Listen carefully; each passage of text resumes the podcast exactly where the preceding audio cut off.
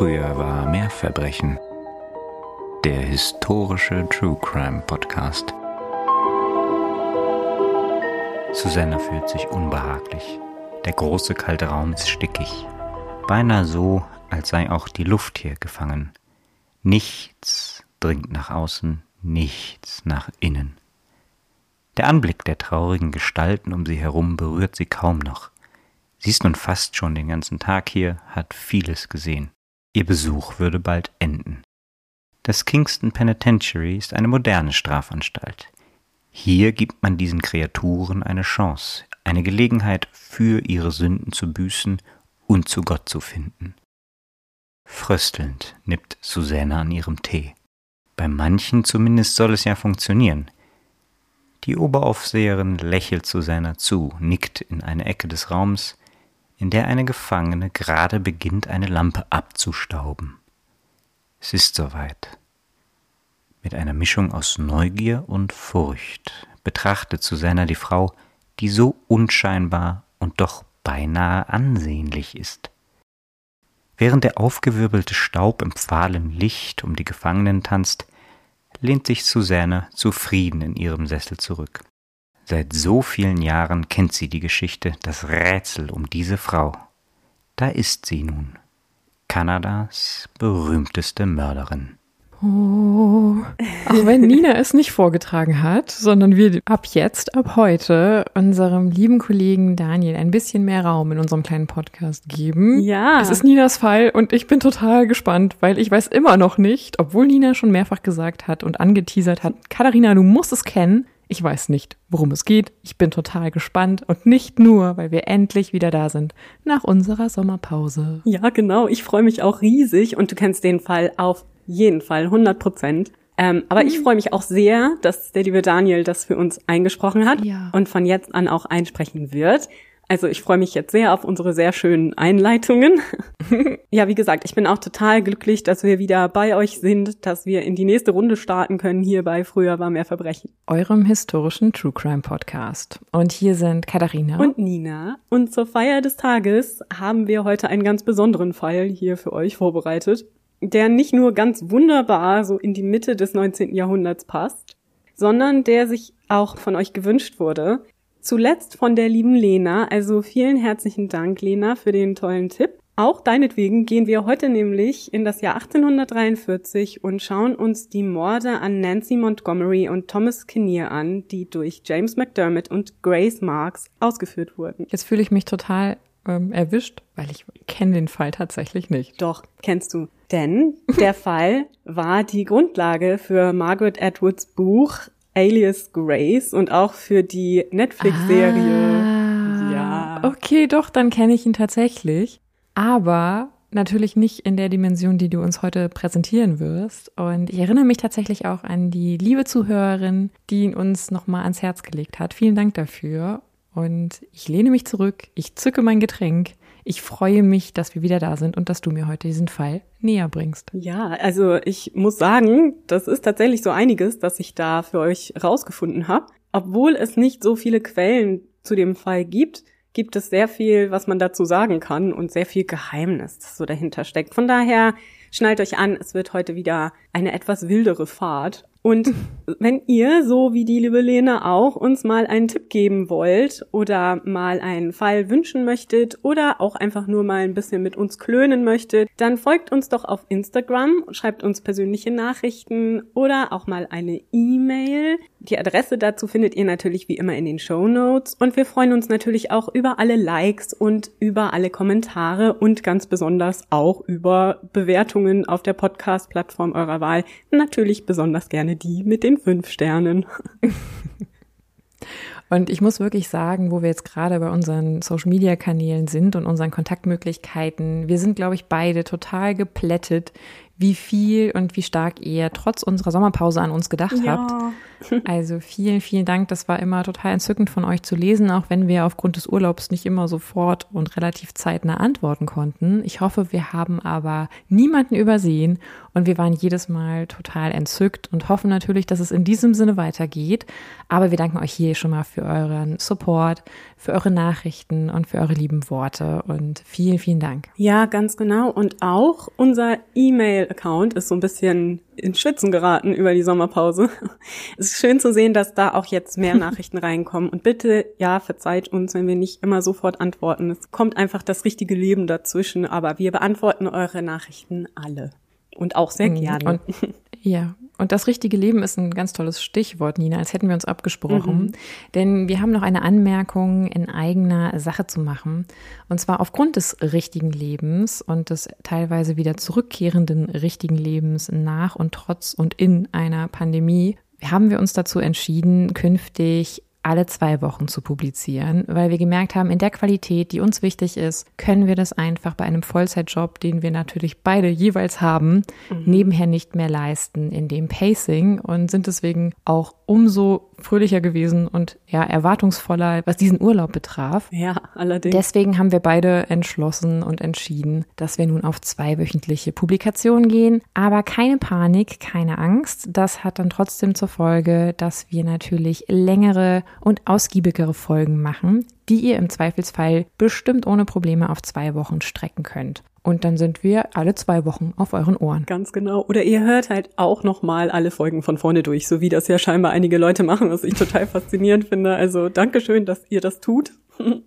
Das bedeutet Aber wir wollen natürlich niemanden, der uns schon viermal gehört hat, nötigen, das nochmal zu machen. So schön das auch ist, aber ich kann verstehen, wenn man das nicht irgendwie in Dauerschleife machen möchte. nee, richtig. Und was wir auch noch auf gar keinen Fall vergessen dürfen, heute ist es aber eine lange mhm. Einleitung, Entschuldigung, aber ne, wir waren ja auch lange weg. Jedenfalls, was wir auch auf gar keinen Fall vergessen dürfen, ist nochmal herzlich Danke zu sagen für alle die, die uns auch nochmal in unsere Kaffeekasse etwas hineingegeben haben, auch während der Urlaubszeit. Oh ja. Also ihr seid ja wirklich Superstars. Vielen Dank dafür. Und ne, dann natürlich jetzt ganz passend dazu auch nochmal der Hinweis, den Link dazu findet ihr natürlich in den Show Notes. Und nachdem wir jetzt diese rundum Umarmung um unsere Zuhörerinnen ja. und Zuhörer geschlossen haben, stürzen wir uns in diesen Fall, den ich am Rande kenne, aber den mir Nina hoffentlich heute und euch natürlich auch noch viel, viel näher bringen wird. Ja, hoffen wir mal, dass es euch gefällt. Wir begeben uns, wie ich schon erwähnt hatte, in das Jahr 1843 und zwar nach Kanada das damals tatsächlich noch als solches überhaupt gar nicht existiert. Wir sprechen nämlich noch von der sogenannten Kolonie-Provinz Kanada des britischen Empires die nur die heutigen Staaten Quebec und Ontario umfasste. Und vor dem Unionsgesetz von 1840, also nur drei Jahre zuvor, war noch nicht mal diese Kolonie existent, sondern es gab zwei getrennte Kolonien, und zwar Nieder- und Oberkanada, was eben wieder dem heutigen Quebec und Ontario entspricht. Unsere Geschichte ereignet sich auf einer Farm, die 16 Meilen nördlich von Toronto liegt. Und auch Toronto war damals noch nicht das, was es heute war. Es lag im sogenannten Oberkanada, also dem heutigen Ontario, und war erst 1834 aus dem kleinen Örtchen Fort York gegründet worden. Und zur Zeit unserer Geschichte lebten in Toronto nur um die 20.000 Menschen. Also man muss sich das wirklich als so kleine Einwandererstadt vorstellen mit noch unbefestigten Straßen. Da gibt es auch ganz schöne Fotos tatsächlich, die die Gebäude zur Zeit dieses Falles zeigen. Also das ist alles noch nicht diese Millionenstadt, die wir uns heute vorstellen, wenn wir an Toronto denken. Nun, wie dem auch sei, es ist Sonntag, der 30. Juli des Jahres 1843 und James Newton, ein örtlicher Herr und Gentleman, besucht die Farm seines guten Bekannten Thomas Kinnear. Thomas Kinnear war am 27.09.1802 in Colessie in Fife in Schottland geboren worden, dann nach Kanada ausgewandert und hatte da so sein Glück gemacht und bewirtschaftete da nun eine Farm. Bei seinem Eintreffen auf dieser besagten Farm fand James Newton aber niemanden vor. Obwohl er tags zuvor noch seinen Freund getroffen hatte und man ein Treffen vereinbart hatte, war Thomas Kinnear nirgendwo zu finden. Tatsächlich ist überhaupt niemand zu Hause, weder der Hausherr noch seine Hausangestellten. Newton läuft um das Haus herum, sieht durch die Fenster, klopft an der Tür, erhält aber keine Antwort und ist nun einigermaßen besorgt. Er macht sich dann schnell auf den Weg zu einem kleinen Haus, das sich auch auf dem Gelände dieser Farm befindet und in dem die Walsh-Familie zur Pacht lebt. Auch die Walsh-Familie hatte aber Thomas Kinnear an dem Tag nicht gesehen und wusste nicht, wo er sein konnte oder irgendwer sonst, der auf dieser Farm lebte. Newton kehrt daraufhin zur Farm zurück und betritt das Haus durch die unverschlossene Vordertür. Er findet im Flur der Küche ein paar Tropfen Blut, die ihn aber noch nicht allzu sehr besorgen. Er sagte später, das hätte auch so von einem Nasenbluten oder so kommen können. Im Abstellraum der Küche lehnt ein Gewehr an der Wand hinter der Tür und das Bett im Schlafzimmer des Hausherrn wirkt unbenutzt. Das Einzige, was auffällig ist, ist, dass auf den Decken des Bettes ein Buch liegt, auf dem auch Blutflecken zu sehen sind. Newton ist nun wirklich besorgt, was man sich auch vorstellen kann, und organisiert eine zweite Untersuchung des Hauses, die er aber nun nicht mehr alleine durchführen will. Dazu organisiert er sich einen weiteren Bekannten, den guten Francis Boyd, und kehrt mit dem im Schlepptau dann wieder zurück auf die Kinnear Farm. Gemeinsam gehen sie nochmal durch alle Räume und bemerken, dass das Haus in großer Unordnung ist, als wäre es durchsucht worden. Boyd bemerkt auch, dass in der Zarge der Tür, die ihn von der Küche nach draußen führt, eine Kugel aus einem Gewehr steckt. Dennoch können sie aber den Hausherrn oder seine Angestellten nirgendwo finden. Nochmal für mich und die ZuhörerInnen als Orientierung. Das mhm. heißt aber, die Blutflecken, die findet er vor allen Dingen auch oben? Oder ist das alles Parterre? Weil ja die Kugel in der Küche steckt. Nee, die Blutflecken waren auch in der Küche, aber nicht in der relativen Nähe zu dieser Gewehrkugel. Okay. Das heißt aber, jemand wurde in der Küche wahrscheinlich verwundet mhm. und ist dann aber immer noch oder hat immer noch die Kraft und die Energie oder den Willen gefunden, in dieses Schlafzimmer zu gehen, damit sich das Blut auf dem Buch findet. So könnte man das unter Umständen interpretieren, ja. Okay. Nachdem sie jetzt also das Haus durchsucht haben und niemanden finden können, gehen sie und öffnen die Falltür, die in den Keller führt. Sie gehen hinunter und sehen dort am Fuße der Treppe Thomas Kinnear liegen. Mhm. Er liegt auf dem Rücken, seine Füße leicht auseinander. Seine linke Hand ruht auf der Stirn. Es ist keine große Blutlache zu erkennen und sie untersuchen den Körper, um festzustellen, ob Thomas noch lebt. Allerdings ist das leider nicht der Fall. Links oben in der Brust sehen Sie eine Verletzung, die wie ein Einschussloch aussieht. Mhm. Auch fällt Ihnen auf, dass seine Stiefel fehlen. Er hat also keine Schuhe an. Ansonsten ist er aber vollständig bekleidet. Okay. Und natürlich sind die Herren entsprechend schockiert von diesem Fund und schnell macht sich Francis Boyd auf, um David Bridgeford, den örtlichen Gerichtsmediziner des Distrikts, zu holen.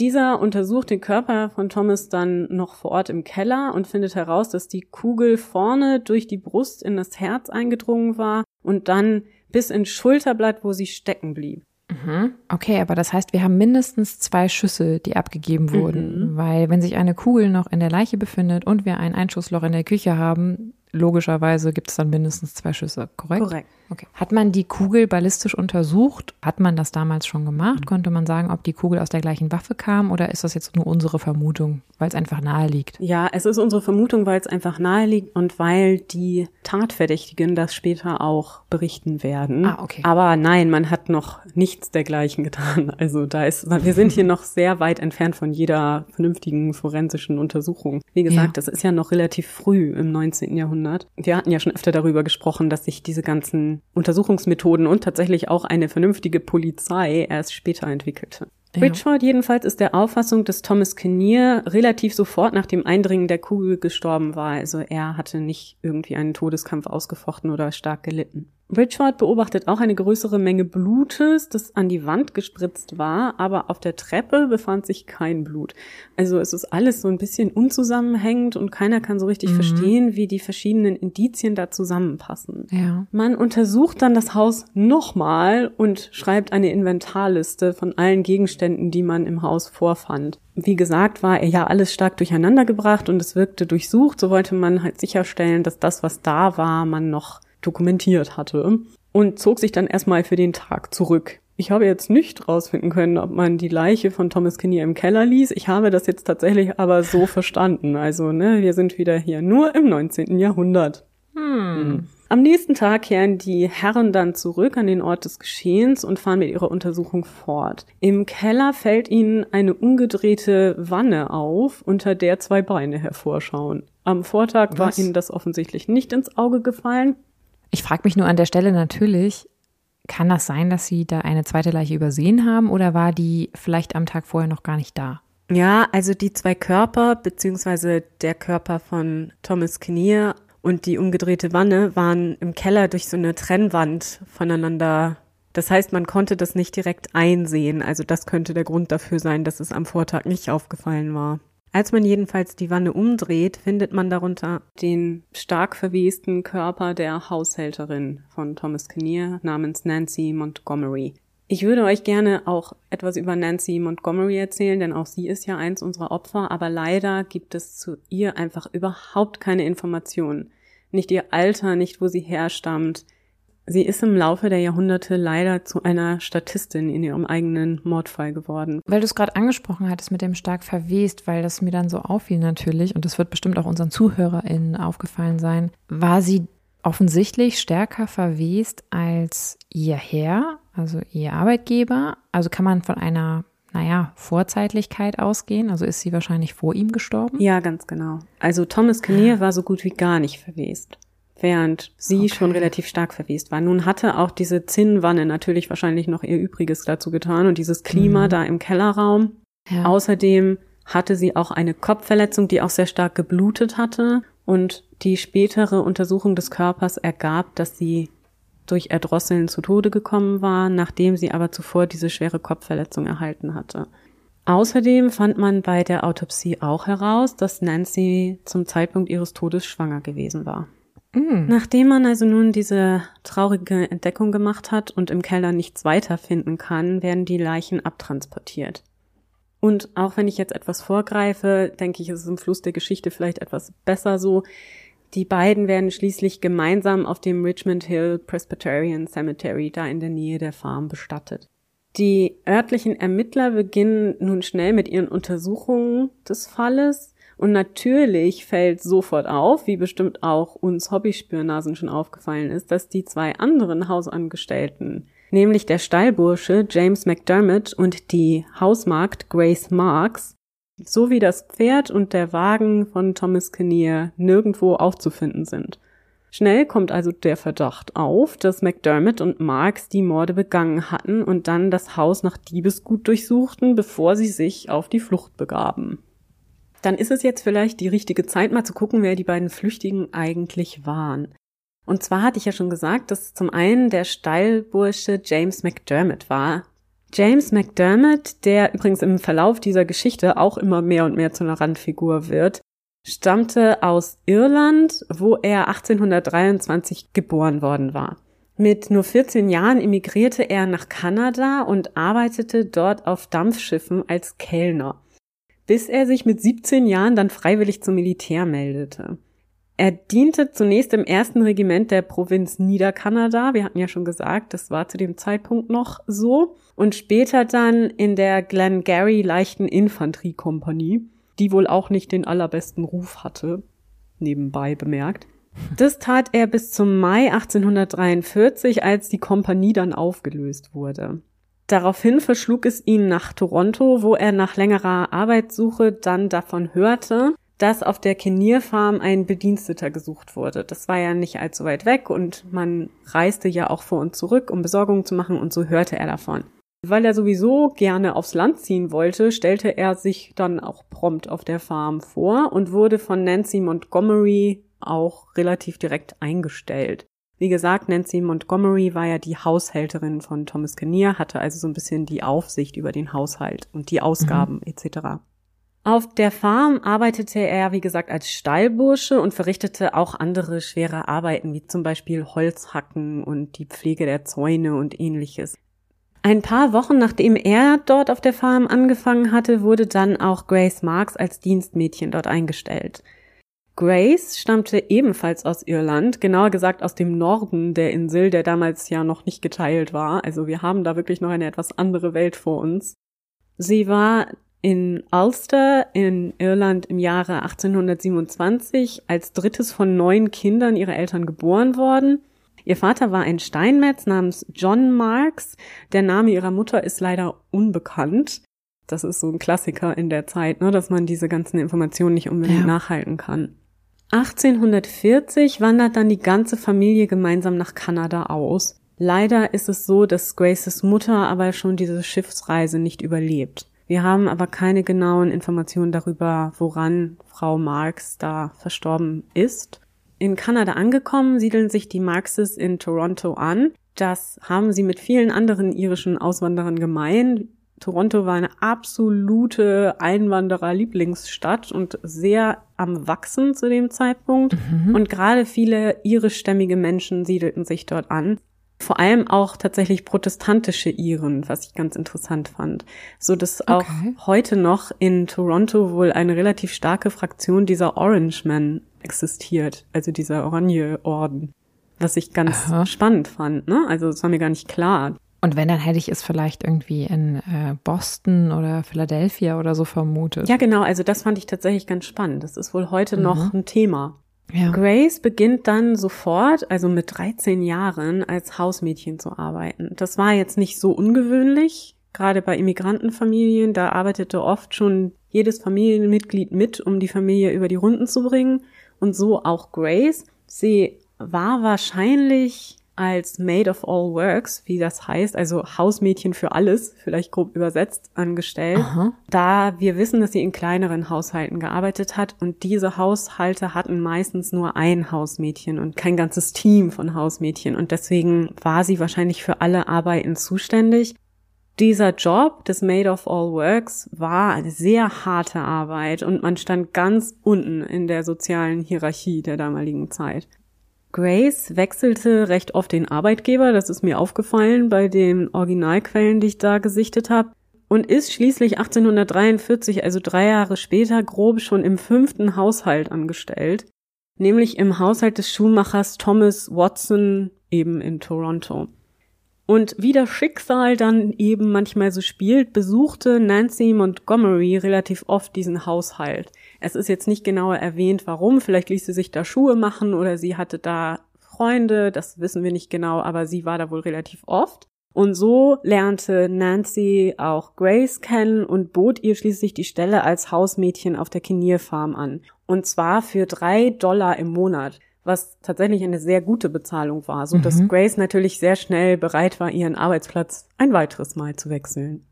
Warum genau Nancy so scharf darauf war, ausgerechnet Grace einzustellen, erfahren wir nicht. Auch Grace selber wird später niemals darauf eingehen, aber es ist so, dass sie Anfang Juli dann auf die Farm zieht und dort ihre Arbeit als Markt beginnt. So leben und arbeiten die vier, also der Hausherr, die Haushälterin, die Magd und der Stallbursche zusammen für gut einen Monat, bevor dieser brutale Mord passiert und Grace Marks und James McDermott verschwunden sind. Natürlich macht sich die Polizei jetzt sehr schnell auf und heftet sich an die Fersen der Flüchtigen, deren Weg sie durch Zeugenaussagen ganz gut nachvollziehen können.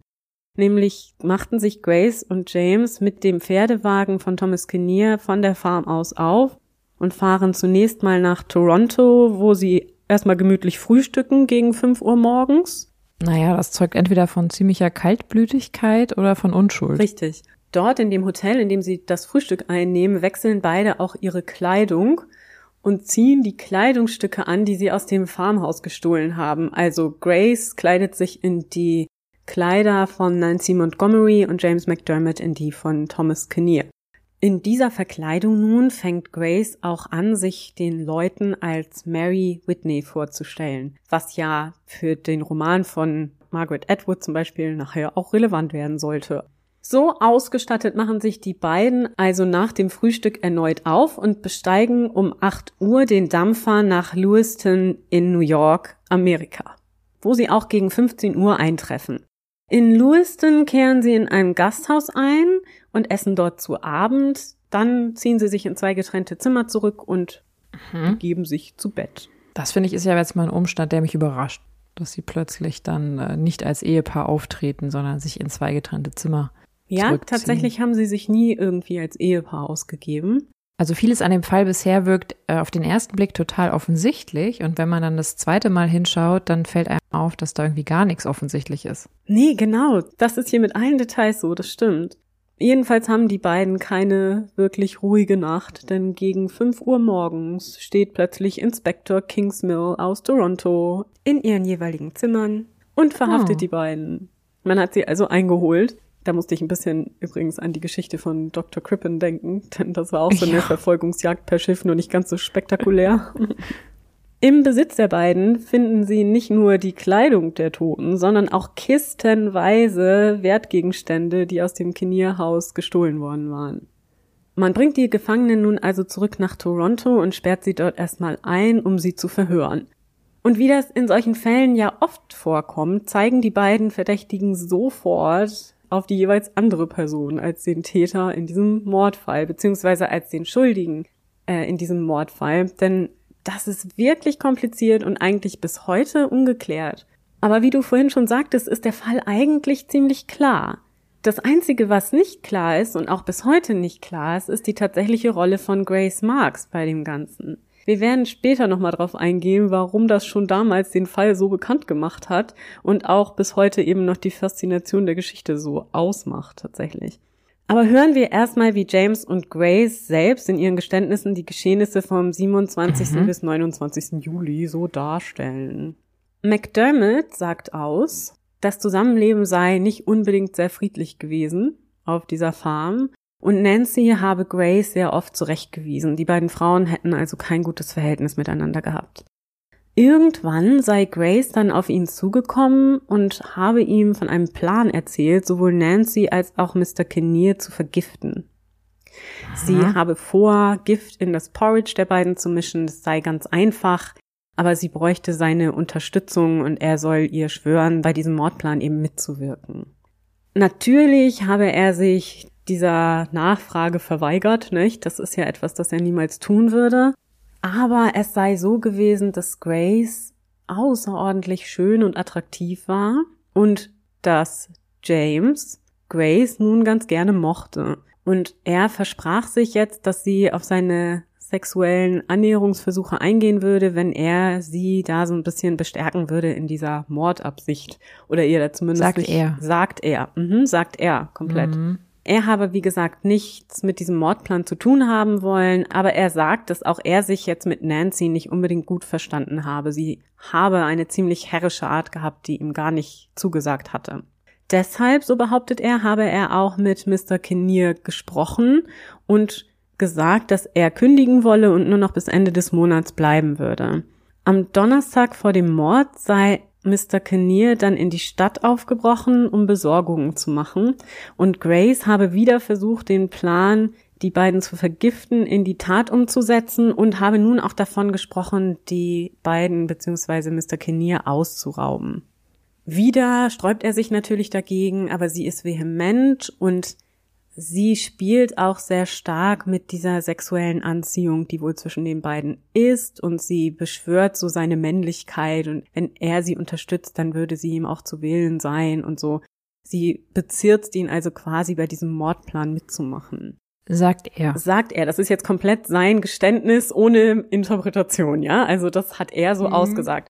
Dazu muss man auch sagen, er ändert seine Aussage auch mehrfach. Also es gibt zwei komplett verschiedene Geständnisse von ihm, kann man sagen, die heute noch nachvollziehbar sind. Es wird wahrscheinlich sogar noch mehr gegeben haben.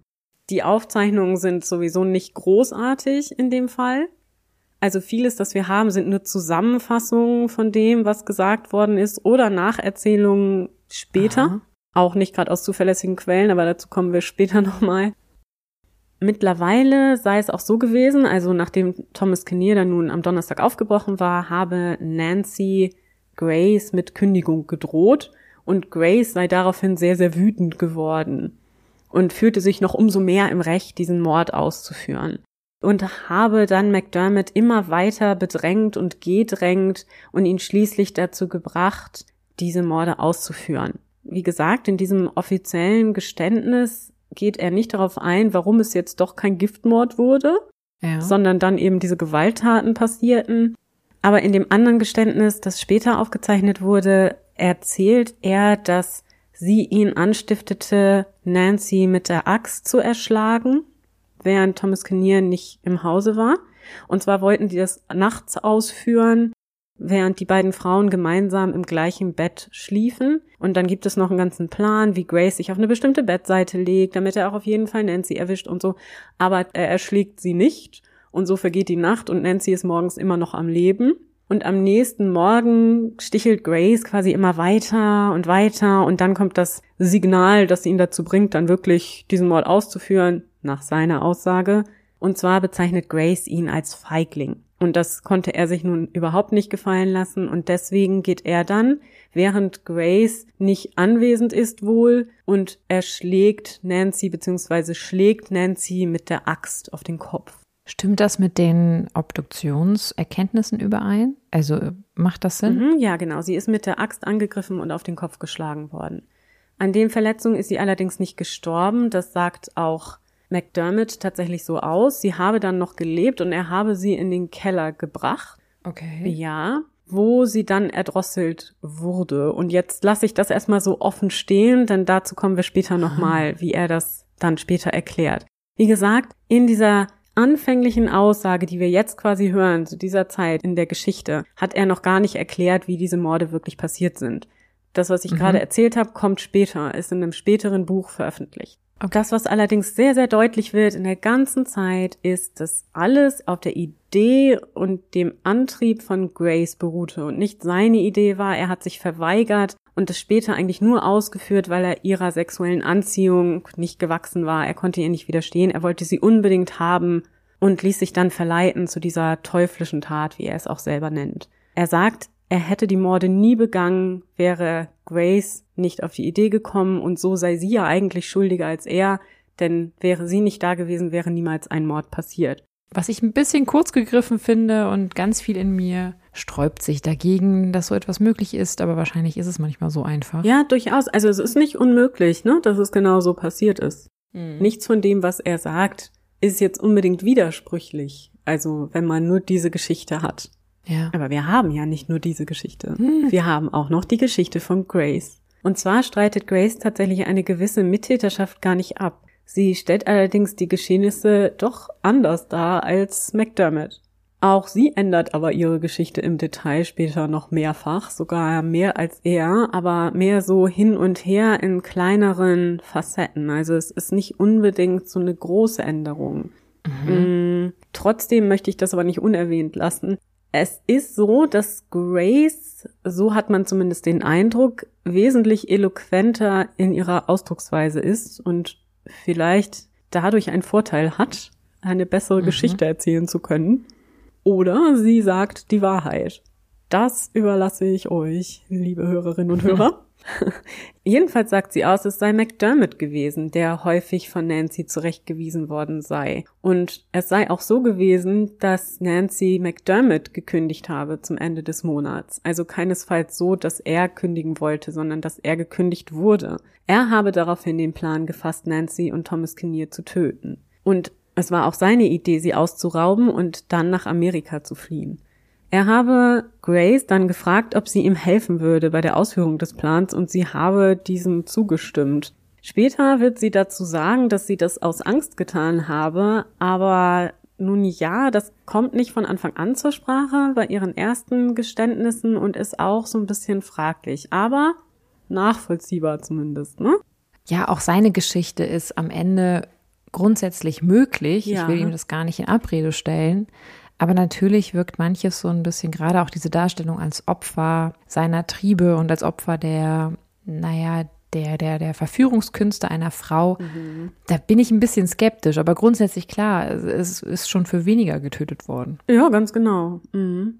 Jedenfalls sei es so gewesen, dass McDermott als Kinnear am Donnerstag, den 27. in die Stadt aufbrach, beschlossen habe, den Plan in die Tat umzusetzen. Er habe Nancy noch an diesem Donnerstagabend töten wollen und Grace habe ihn dann davon abgehalten. Am Freitag habe Nancy Grace aufgetragen, McDermott zu sagen, dass er am Samstag gehen soll, also die Farm verlassen soll. Sie, also Nancy, wolle ihm dann das Geld aushändigen, das sie ihm noch schuldete und wollte dann quasi nichts mehr von ihm wissen. Grace habe dieses McDermott auch ausgerichtet und er sei daraufhin sehr wütend geworden und habe beschlossen, Nancy in der Nacht umbringen zu wollen. Laut Graces Aussage ist es aber so, dass sie ihn beschwört, das nicht zu tun, da sie ja im gleichen Bett wie Nancy schläft. Also du siehst schon, es ist im Grunde ah. die gleiche Szenerie. Es ist auch die gleiche ja. Voraussetzung, aber es ist eine komplett andere Interpretation der Geschichte. Es ist ganz spannend. So lässt er es dann auch und verlegt sich darauf, Nancy lieber am Samstag töten zu wollen. Am Freitagabend sei dann noch der Nachbar James Walsh, also ja. der Sohn dieser Pächterfamilie, ein Teenager, vorbeigekommen und habe mit seiner Flöte so ein bisschen Tanzmusik gespielt. Nancy habe sich daraufhin gewünscht, dass McDermott so ein bisschen tanzen solle, weil er wohl sehr oft damit angegeben hat, dass er so ein fantastischer Tänzer war. Aber McDermott habe den ganzen Abend mürrisch und abweisend gewirkt und wollte auch nicht tanzen und gegen zehn sei man dann ins Bett gegangen. Samstagmorgen sei Grace dann sehr früh aufgestanden und habe McDermott in der Küche vorgefunden, wo man ein kurzes Gespräch führte. Es ging wieder um den Mord, den er immer noch vorhat. Er hatte da wohl, ja, er hatte da sich sehr festgelegt. So ein typisches Küchengespräch, was man halt so führt. Ja, genau, also wirklich eine bizarre Situation. Er ja. will dann nach oben gehen, weil Nancy noch im Bett liegt und will sie sofort töten, aber Grace, nach ihrer eigenen Aussage, sagt dann zu ihm, er soll das nicht machen, weil dann ja das ganze Zimmer voller Blut ist. Also er soll sie bloß nicht in dem Zimmer töten. Während Grace etwas später im Hof ist, um Wasser zu holen, habe sie gesehen, wie McDermott Nancy aus Richtung der Außenküche. Die befand sich so im hinteren Teil des Hauses und man musste ums Haus herum, um wieder ins Haus zu gelangen, wenn man sich das so vorstellen ja. kann. Über den Hof zieht. Nancy bewegt sich nicht und blutet stark und er zieht sie dann durch die Vordertür quasi wieder in das Haus hinein, in die Küche hinein.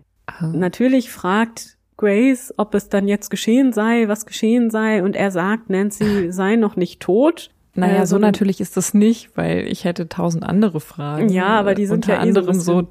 Ja, okay, offensichtlich haben beide, jeder für sich von beiden, äh, so ein ganz komisches Verhältnis zu Leben und Tod, aber gut. Ja. Also es ist schon, mhm. es sind beides schon wirklich eigenartige Geschichten, das muss man sagen. Ja. Äh, ja. McDermott sagt ihr daraufhin, dass Nancy noch nicht tot sei, sondern nur verletzt und dass er das jetzt zu Ende bringen wollte. Er fordert Grace dann auf, ihm ein Tuch zu geben, das sie bei sich hatte, ein weißes Stück Tuch, vielleicht ein Halstuch oder Wischtuch, das wird nicht genauer ausgeführt, und nimmt dann das Tuch, das sie ihm auch aushändigt und verschwindet mit Nancy's Körper in Richtung Keller. Als er wieder hinauskommt, sagt er, dass es nun getan sei und sie tot sei. Nun sei es so gewesen, dass McDermott Grace gedroht habe, auch ihr Leben zu beenden, wenn sie je etwas von dieser ganzen Geschichte erzählen würde.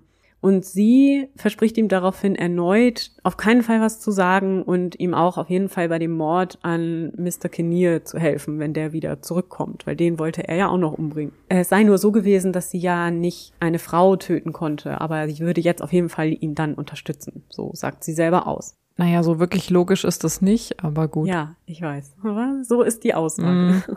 Ja. Gegen 11 Uhr am Samstag sei dann Thomas Kinnear tatsächlich zurückgekehrt nach Hause und McDermott habe ihm dann sofort das Pferd und den Wagen abgenommen und sich darum gekümmert, wie es ja auch seine Aufgabe war. Kinnear möchte gerne etwas essen und fragt auch sofort nach Nancy und wo sie sich aufhält. Und Grace erzählt ihm dann, dass diese in die Stadt gefahren sei, was er wohl komisch fand, aber dann nicht weiter kommentiert haben soll. Nach einigem Hin und Her habe McDermott Kinnear dann in die Küche gelockt indem er ihm gesagt hat, er solle sich etwas in der Sattelkammer anschauen. Also die schloss direkt an die Küche an, man konnte durch die Küche da hineingehen und auf dem Weg durch die Küche ist Mr. Kinnear dann erschossen worden durch McDermott. Sagt er etwas dazu, dass er zwei Schüsse abgegeben hat oder? Dazu kommen wir noch. Okay. All das habe Grace aber nicht mit eigenen Augen gesehen. Also sie war gerade nicht im Haus. Sie habe das dann später nur durch McDermott erfahren, dass es so gewesen sei. Mhm. So lässt sich übrigens auch das blutige Buch erklären, das später auf dem Bett gefunden wurde. Denn das Buch hatte Kinnear gelesen, als er aufstand, um in diese Sattelkammer zu gehen und hatte es noch bei sich. Das heißt, als ah. er erschossen wurde, hob er das Buch und das Blut spritzte darauf und dann fiel er um. Und dann haben die beiden, nach den Aussagen, das Buch genommen und weil sie nicht wussten, wohin damit, haben sie es dann einfach auf das Bett geworfen. So erklärt okay. sich das blutige Buch. Mhm. Grace sagt, sie sei dann, als sie den toten Mr. Kinnear auf dem Küchenfußboden liegen sah, sofort wieder aus dem Haus gelaufen und da habe McDermott dann auf sie geschossen. Mhm. Und die Kugel sei im Türrahmen stecken geblieben. Habe sie also nicht getroffen. Okay. Aufgrund des Schrecks sei sie dann ohnmächtig geworden und als sie wieder aufwachte, habe McDermott über ihr gestanden und ihr beschworen, dass er sie ja nicht habe verletzen wollen. Er wollte sie nur erschrecken und so weiter. Aber sie hatte eben viel Angst und ich meine, auch zu Recht, wie ich finde, wenn das stimmt. Ja. Also aber wenn das stimmt, ganz ehrlich, dann würde ich nicht mit dem zusammenfliehen und dann auch noch irgendwie unterwegs auf einem Dampfschiff später noch zusammen absteigen. Also wenn das so stimmt, was sie erzählt, mhm. naja, dann finde ich, stimmt vieles von dem, wie sie sich später verhalten hat, irgendwie nicht ganz. Nee, das ist eigenartig das und passt auch überhaupt nicht ja. zusammen. Aber hören wir, wie es weitergeht. Als sie da aus ihrer Ohnmacht wieder erwachte, war es so gegen 20 Uhr abends am Samstag und ungefähr zur gleichen Zeit kommt tatsächlich auch James Walsh nochmals zur Farm, also wieder dieser Teenager vom Nachbarhaus. Ah. Er spricht mit Grace und fragt sie nach dem Gewehr, mit dem McDermott da noch lustig auf dem Hof umherläuft. Und sie sagt, er habe das bei sich, um damit Vögel zu schießen. Sie behauptet später, dass sie das gegenüber James Walsh behauptet habe, weil sie ihn schützen wollte, damit McDermott nicht auch noch ihn erschießt. So zumindest ihre Behauptung. Sie erzählt Walsh, dass Nancy und Thomas nicht zu Hause seien und so geht er dann später auch wieder unverrichteter Dinge nach Hause. Als James die Farm verlassen hat, packen die beiden schnell alles Wertvolle im Haus zusammen, gehen nochmal in den Keller und stehlen den Schlüssel und die Wertsachen aus Thomas Kinnears Kleidern. Grace behauptet, sie habe Nancy nicht gesehen. Also da ist nochmal so ein Fall, ne? Wie ja später auch die Untersuchenden sie nicht gesehen haben, wer weiß. Mhm offensichtlich ja möglich, sie zu übersehen. Also sie behauptet, sie habe die Leiche von Nancy nicht gesehen. Und sie habe sich auch nicht gefragt, wo die Leiche ist, oder war ihr grundsätzlich klar, dass die Leiche da auch irgendwo ist? Aber sie wollte sie auch gar nicht genauer sehen. Genau, also sie sagt später selber, sie wusste, okay. dass die Leiche da lag, aber hatte nicht genau geschaut, wo. Sie beladen dann den Wagen mit all den Wertsachen und brechen gegen 23 Uhr auf und dann geht eben diese Flucht los, wie ich sie ja schon erwähnt hatte. Ja. Man sieht also, dass der Bericht von Grace durchaus ausführlicher ist als der von McDermott und auch noch andere Zeugen beinhaltet und mehr Details und Motivation und so weiter, während der von McDermott doch recht einseitig und relativ kurz ist. Irgendwie macht das das Ganze natürlich auch nachvollziehbarer, also ne, abgesehen davon, dass das jetzt nicht unbedingt so ist, wie man selbst vielleicht reagieren würde, aber wer weiß das schon. Jedenfalls stürzt sich nach diesen Aussagen und nach dem Bekanntwerden dieses Falls augenblicklich natürlich die Presse auf den Fall. Das können wir uns ja vorstellen. Natürlich. Das ist ja. natürlich alles eine wunderbare Geschichte mit diesen Dienstboten, die da die Herrschaften umbringen, beziehungsweise den Hausherrn und die Haushälterin und sich dann auf die Flucht begeben nach Amerika, da gestellt werden. Dann sind dann noch diese Andeutungen von so sexuellen Begierden und Anziehungen und was da alles so passiert, ne? Dann ist sie auch noch vielleicht attraktiv mm. und das wird natürlich das Seinige dazu beigetragen haben, dass diese Geschichte sich gut verbreiten ließ. Ja, unbedingt. Also sie war wirklich nach den Aussagen der damaligen Zeit zumindest eine attraktive junge Frau. Sie war ja auch wirklich noch sehr jung. Sie war ja gerade mal 16 Jahre alt so sind die Zeitungen in Kanada, aber auch in Amerika bald voll von der Geschichte und alle spekulieren darüber, was da so geschehen sein könnte. Und natürlich ist der Fall auch Gesprächsthema Nummer eins in den Salons der höheren Gesellschaft, aber auch unter den Bediensteten tatsächlich, denn das betraf ja so viele mhm. Gesellschaftsschichten und so viele ja. Aspekte dieses Miteinanders in der damaligen Gesellschaftshierarchie. Und das waren so einige Aspekte, die da zusammenkamen, die dafür sorgten, dass das öffentliche Interesse an dem Fall so groß war. Denn zum einen war natürlich das Verbrechen selbst total schockierend und blutig, ne, mit der Axt erschlagen, mhm. dann auch noch jemand erschossen und erdrosselt, also diese ganzen verschiedenen Aspekte. Und dann gab es auch noch eine wunderbare Andeutung sexueller Ausschweifungen, denn Grace mhm. sagte aus, dass sie von McDermott gehört habe, dass Nancy Montgomery und Thomas Kinnear ein Liebespaar waren und dass das Kind der Haushälterin tatsächlich vom Hausherrn stammte. Okay, das heißt aber, dass man schon sehen konnte, dass die Haushälterin schwanger war. Dass es nicht erst etwas war, was irgendwie auf dem Obduktionstisch offenbart wurde, sondern was schon für jeden sichtbar war. Nein, das war etwas, das auf dem Obduktionstisch sichtbar wurde, aber dann eben sofort in der Presse breitgetreten wurde, ah, so dass okay. das auch an die Angeklagten getragen wurde. Okay. Und Grace sagte, sie habe vorher von dieser Affäre gewusst, nicht von dem Kind. Ah. Also man brachte dann quasi eins und eins zusammen und sagte, ah ja, dann war das bestimmt das Kind aus eben dieser Affäre. Mhm. Das war natürlich besonders schön für die damalige Zeit, weil ja Thomas Kinnear, der Hausherr, einer höheren Gesellschaftsschicht angehörte als Nancy Montgomery und das natürlich so ein bisschen verrucht war und, ne, können wir uns vorstellen. Außerdem gab es dann eben diese außereheliche Schwangerschaft und dann wurde bekannt, dass Nancy Montgomery tatsächlich schon einmal vor ihrem Eintritt in den Kinnear-Haushalt ein uneheliches Kind zur Welt gebracht hatte und dieses weggegeben hat. Und schnell wurden die Spekulationen laut, ob Thomas Kinnear sich dessen bewusst war und Nancy Montgomery eingestellt hatte, weil er wusste, dass sie lose Moral Oh hatte Gott. und dass man mit ihr was anfangen konnte, weil das ja nicht Aber das was erste für eine Mal war. schreckliche Ausschlachtung der Totenruhe. Also ich meine ganz ehrlich, die Frau ist umgebracht worden auf keine sehr schöne Art und Mhm. Weise. Gut, man kann, ne, hands down, vermutlich auch nicht auf eine schöne Art und Weise umgebracht werden, Mhm. soweit ich mir das jetzt gerade vorstellen kann, in einem Verbrechenskontext. Aber das dann so zu thematisieren, finde ich nicht nur pietätlos, sondern spielt auch einfach auch gar keine Rolle. Es ist egal, ob sie schwanger war oder nicht schwanger war, ob sie gerne mit ihrem Hausherrn geschlafen hat. Wir gönnen ihr erstmal alles und in keiner Weise hätte sie verdient gehabt, umgebracht zu werden. Und ich finde es mal wieder so, es passt natürlich zu der Zeit und Mhm. auch natürlich heute ist sowas durchaus vorstellbar. Ja, Aber ich finde es so absolut schrecklich, diese Tote dann auch noch posthum wirklich äh, durch den Schlamm zu ziehen. Ja, genau. Aber das sind eben genau die Punkte, das hören wir ja auch nicht zum ersten Mal bei unseren Fällen, die die viktorianische Gesellschaft so richtig interessiert haben und die dann sofort in der Presse total breit getreten werden und von allen diskutiert Ja. werden und jeder hat eine Meinung dazu. Das ist natürlich auch so ein bisschen verrucht. Wie gesagt, das hatte man ja ganz gerne. Außerdem war es auch so, dass die beiden Angeklagten so wunderbar in die gängigen Stereotype des mittleren 19. Jahrhunderts passten. Ne? McDermott war so dieser raue, ungebildete irische Einwanderer, Mhm. dem man so ein übles Temperament unterstellte. Man konnte das schon fast äußerlich sehen. Der war schon so ein verschlagener, dunkler Typ. Das mochte man ja nicht so sehr. Und das war schon so vorherzusehen, dass der böse war. Während Grace war so bildschön und klug tatsächlich auch, obwohl total ungebildet. Also eine natürliche Begabung, nicht wahr? Und sie war blutjung und eben auch eine irische Einwanderin. Es gab ja viele irische Einwanderer und sie war so dieses absolute Idealbild der damaligen Ja. irischen Einwanderin. Sie arbeitete hart, um ihre Familie zu unterstützen. Und das war natürlich einfach sehr interessant und brachte ja auch sofort sehr viel Sympathien ein. Im Gegensatz zu McDermott, den sofort irgendwie keiner mochte. Also jeder war sofort bereit zu glauben, dass er das Ganze geplant und durchgeführt hatte Mhm. und nicht Grace.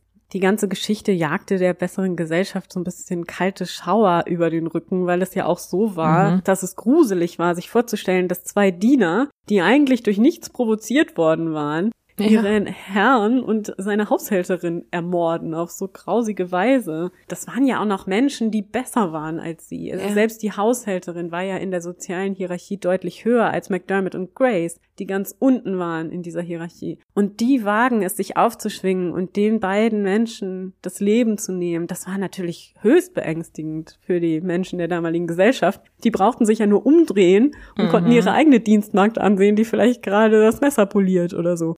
Das ist halt kein besonders schöner Gedanke. Oder das äh, Porridge zubereitet. Ne? Ja, genau. Auf jeden Fall war das Ganze in aller Munde, war arm und reich und natürlich musste man sicherstellen, dass hier klare Signale gesetzt werden, dass man mit sowas nicht einfach davonkommt, ne? Sonst fangen nachher alle Diener Ja. an, ihre Herrschaft umzubringen. Und so wurden die beiden, also Grace und James, dann auch im November des Jahres 1843 vor Gericht gestellt. Beide wurden zunächst am Freitag, den 3. November, dem Richter vorgeführt, aber der Strafverteidiger der beiden schlug nachher heraus, dass sie in unterschiedlichen Verhandlungen abgeurteilt werden sollten, weil es einen Interessenskonflikt gab und das erwies sich auch als eine sehr kluge Strategie, zumindest für Grace. Das Verfahren fand im Gerichtsgebäude in Toronto statt und verhandelt wurde nur der Mord an Thomas Kinnear, nicht der an Nancy Montgomery Warum? weil man zunächst mal den Mord an Thomas Kinnear abhandeln wollte und nachdem man nun die Urteile hatte, dazu kommen wir ja gleich, äh, fand man es nicht mehr notwendig, auch noch den Mord an Nancy Montgomery Aber da kann ja der einzige Grund dafür gewesen sein, dass man der Meinung war, der Mord an dem höher, gesellschaftlich höher gestellten Menschen ist eher zu ahnden als der Mord, der ja chronologisch früher stattfand, an der Haushälterin, korrekt? Weil ansonsten gibt es ja eigentlich keinen Grund, ihn zuerst zu verhandeln. Vollkommen korrekt, ja. Der Mord an ihm war ja nicht brutaler, im Gegenteil. Der Mord an ihr war, empfinde ich, deutlich brutaler. Ganz genau. Und auch hier werden wir sehen, dass es sich für Grace Marks natürlich sehr positiv auswirkte. Aber ja. so ist es. Auch hier spielen wieder gesellschaftliche Konventionen eine Rolle und beeinflussen, wie das Ganze ausgehen wird. Die Verhandlung begann schon wirklich spektakulär.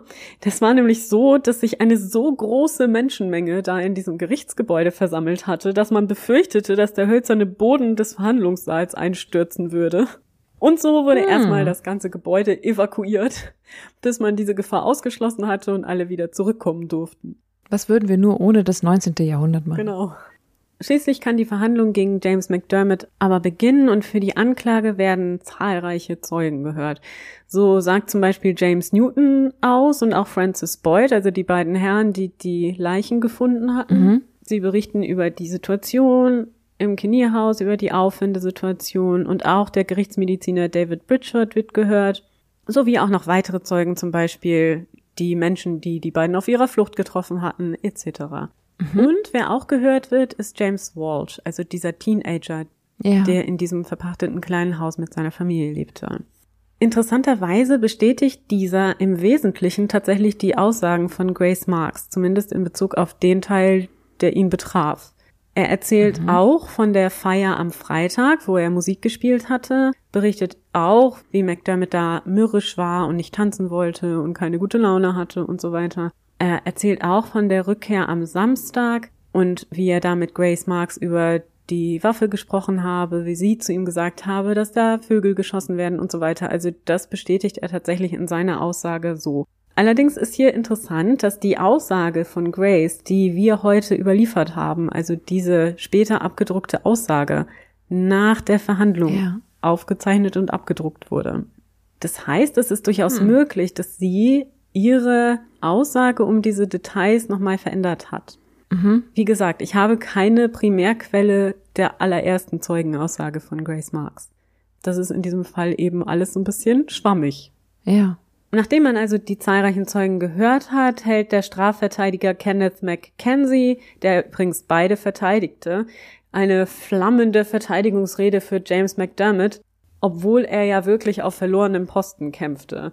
Es war ja kein Zweifel daran eigentlich, nach allen Aussagen, dass James McDermott der Täter war. Er hatte es ja sogar selber zugegeben. Ja. Sein Argument, also das des Strafverteidigers, war, dass es ja keine Augenzeugen der Tat gegeben hatte. Denn wir wissen ja auch, Grace hat gesagt, sie habe nie selber den Tötungsvorgang gesehen. Hm. Also ich sehe so einen leichten Interessenskonflikt im Zweifelsfall, mhm. wenn ein und derselbe Strafverteidiger beide Angeklagten verteidigt. Aber gut, und auf der anderen Seite denke ich mir, das Argument, es gab ja keine Augenzeugen, ist so ein bisschen sehr dünn. Ja, natürlich, aber er hatte einfach nichts anderes mehr, glaube ich, mit dem er kämpfen konnte. Und ich kann mir vorstellen, dass Herr Mackenzie sich schon darauf verlegt hatte, möglichst Grace rauszuboxen und McDermott so ein bisschen unter den Wagen geworfen hat. Mhm. Aber das ist nur meine Interpretation. Die Jury beriet auch nicht lang, sondern nur zehn Minuten, bevor sie wieder zurückkehrte und James McDermott des Mordes an Thomas Kinnear schuldig befand. Er wurde daraufhin zum Tode verurteilt und seine Hinrichtung wurde auf den 21. November des Jahres 1843 festgelegt. Ich finde es noch immer noch ungeheuerlich, dass sie nicht den Mord an der Haushälterin verhandelt haben. Ja, und das würde auch niemals geschehen. Also oh. Nancy Montgomery ist nicht nur komplett ohne Geschichte oder irgendwelche Angaben in den Aufzeichnungen über diesen Fall, sondern ihr Mord ist auch noch nie verhandelt worden oder in irgendeiner Form gesühnt worden oder ja. zumindest aufgeklärt tatsächlich. Ja, oder dieser Mord war scheinbar niemandem wichtig genug. Und das finde ich ist schon schrecklich. Ja, sie war nur die Haushälterin. Ja. Sie hatte ja noch nicht mal eine Lebensgeschichte. Aber so ist das leider im 19. Jahrhundert oft. Gut, kommen wir zurück zu Grace Marks Verhandlung. Die fand nämlich am nächsten Tag, dem 4. November, statt und verlief im Wesentlichen genauso wie die von James McDermott. Ich gehe jetzt nicht nochmal darauf ein. Es waren im Grunde die gleichen Zeugen, die gleichen Aussagen. Und die Strategie der Verteidigung ist, wie ja auch schon ein bisschen ihre Aussage, dass Grace aus Angst gehandelt habe, beziehungsweise McDermott aus Angst nicht von diesen Morden abgehalten habe. Mhm. Es wurden, wie gesagt, die gleichen Zeugen gehört. Allerdings fällt hier auf, dass der Charakter von Grace ständig eine Rolle spielt. Also James Newton zum Beispiel, dieser Freund von Thomas Kinnear, betonte, was Grace für einen wundervollen Aha. Charakter gehabt habe. Er habe nie Klagen über sie gehört, sie sei höchst anständig gewesen und auch immer nur positiv erwähnt worden durch seinen Freund und alles, was er sonst so gehört hat über sie. Auch die Kugel, die man in der Türzage gefunden hatte, wird jetzt bedeutsam, denn sie belegt ja, dass McDermott tatsächlich auch Graces Leben bedroht oder angegriffen hat. Zumindest, wenn ihre Aussage stimmt und der Schuss tatsächlich auf sie abgegeben wurde, quasi im Weglaufen. Aber hatte McDermott selber dazu eine Aussage getroffen? Also stimmte das, was sie behauptet hat? Das weiß ich nicht. Okay. Wie gesagt, es gibt ja nicht so fürchterlich viele Aufzeichnungen und die Aufzeichnung über die Gerichtsverhandlung ist leider nicht sehr detailliert. Das stammt mhm. alles aus einer Zeitungssonderfolge, die dazu gemacht wurde zu diesem Verfahren und ist nicht die tatsächliche Mitschrift.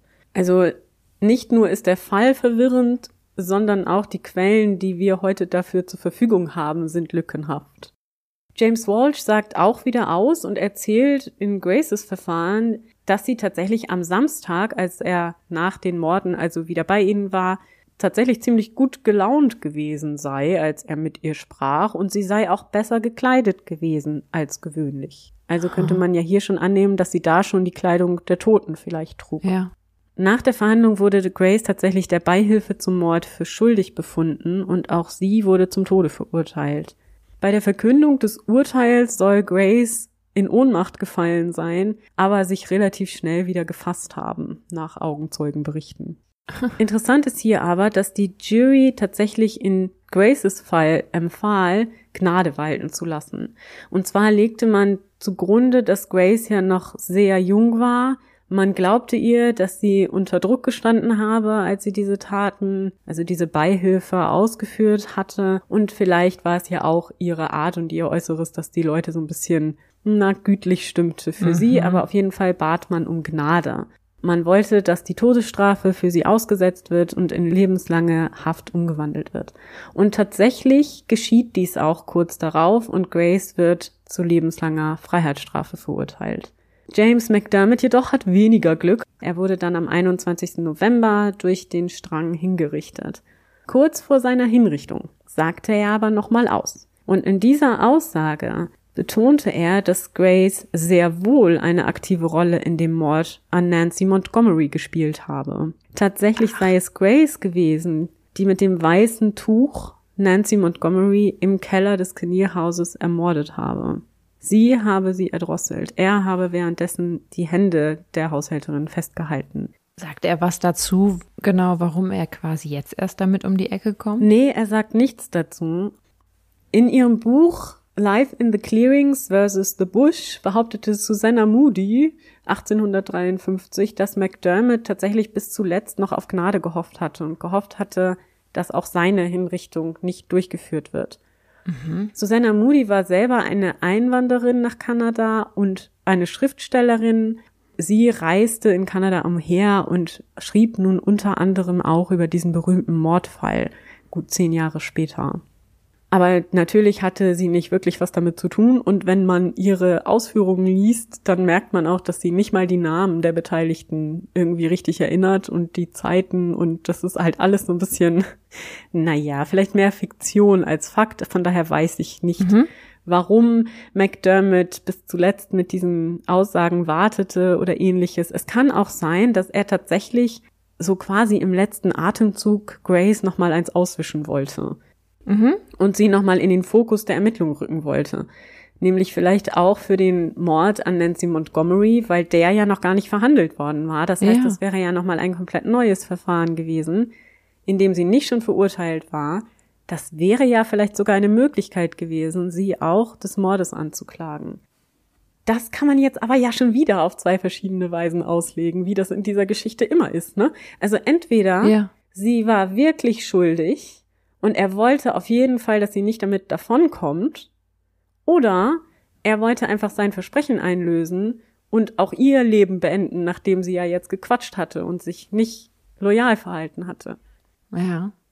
Obwohl dann hätte er trotzdem früher reden können, ne? Ja, genau, das denke ich nämlich auch. Also es ist wirklich schwierig in diesem Fall. Und wie gesagt, es kommt ja noch dazu, dass es alles so ein bisschen unzuverlässig ist, was ja. die Quellenlage angeht. Also alles hier bitte mit einer gehörigen Prise Salz genießen. Wir werden auf jeden Fall seine Motive für diese Aussage nicht mehr klären. Ja. Wie gesagt, hatte sie auch ohnehin nicht den gewünschten Effekt, egal welcher das war, denn Grace wurde nicht hingerichtet, auch nicht nochmal angeklagt, sondern wurde dann im Kingston Penitentiary in Toronto inhaftiert. In der Strafanstalt verblieb Grace auch bis auf eine kurze Zeit im Jahr 1852. In diesen 15 Monaten war sie nämlich in einer, Zitat, Irrenanstalt untergebracht. Mhm. Warum sie in diese Anstalt eingewiesen wurde, wissen wir auch nicht.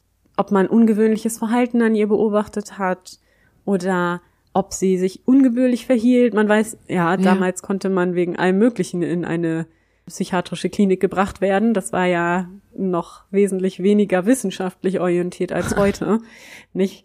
Aber es war dann so, dass sie nach diesen 15 Monaten wieder ins Zuchthaus zurückgebracht wurde, weil der Leiter der Anstalt, also dieses Asylums, der Meinung mhm. war, dass sie simuliere, also dass sie gar nicht wirklich an einer Geisteskrankheit in irgendeiner Form leide. Aber auch da, es ist das 19. Jahrhundert ganz genau sagen kann man es leider heute auch nicht mehr. Ja. Jedenfalls kehrt Grace dann wieder zurück ins Kingston Penitentiary.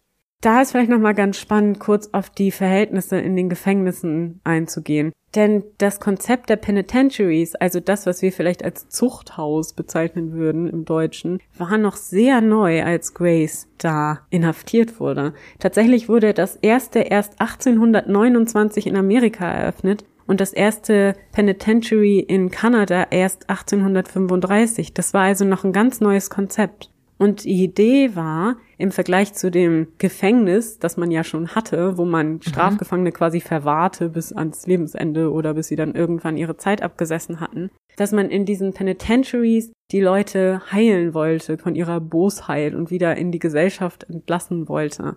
Also eigentlich schon ein ganz moderner Ansatz, ne? Ja. Aber die Idee war nicht, die Leute zu therapieren. Wir sind ja immer noch in der Mitte des 19. Jahrhunderts, sondern sie sollten von ihren Sünden quasi ablassen und wieder zu Gott finden. Sie sollten durch harte Arbeit, durch Strafen, durch Einzelhaft dazu gebracht werden, über ihr Leben nachzudenken und ihren Weg zu ändern. Hm. Also waren die Umstände natürlich innerhalb dieser Einrichtungen entsprechend schlimm.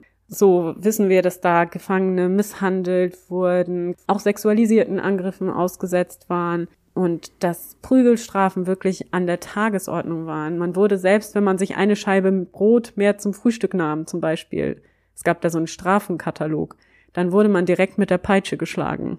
Also das waren wirklich drakonische Strafen in diesen Strafanstalten. Das Ganze wird sich sicherlich auch nicht besonders positiv auf Grace Marxes Psyche ausgewirkt haben. Wir dürfen ja nicht vergessen, dass sie erst 16 Jahre alt war, ja. als sie dort inhaftiert wurde. Und das für den Rest ihres Lebens. Und das war eine Umgebung, die bestimmt nicht dazu beitrug, dass so ein Mensch wieder in die Gesellschaft eingegliedert werden konnte, auch wenn man das damals für den modernsten wissenschaftlichen Ansatz hielt. Aber jedenfalls bleibt Grace eingesperrt und während ihrer Zeit dort im Zuchthaus besuchen sie auch zahlreiche Menschen. Sie ist eben eine Attraktion, ne? Und die Leute kommen, mhm. um sie anzuschauen. So eben auch diese Susanna Moore, von der ich auch in der Einleitung erzählt habe übrigens, mhm. die extra dahin gereist ist in die Strafanstalt, um sich Grace Marks anzusehen, die dann ihr vorgeführt wurde und sie durfte sie dann anschauen, diese berühmte Mörderin, und konnte sich ein Bild davon machen, ob sie böse aussieht und inwieweit man das sehen kann. Und das war halt wirklich wie so ein oh Zoo. Also ja. ganz gruselige Vorstellung eigentlich. Damals war das Ganze aber so unter dem Deckmantel oder mit der Idee verbunden, den Leuten was Gutes zu tun.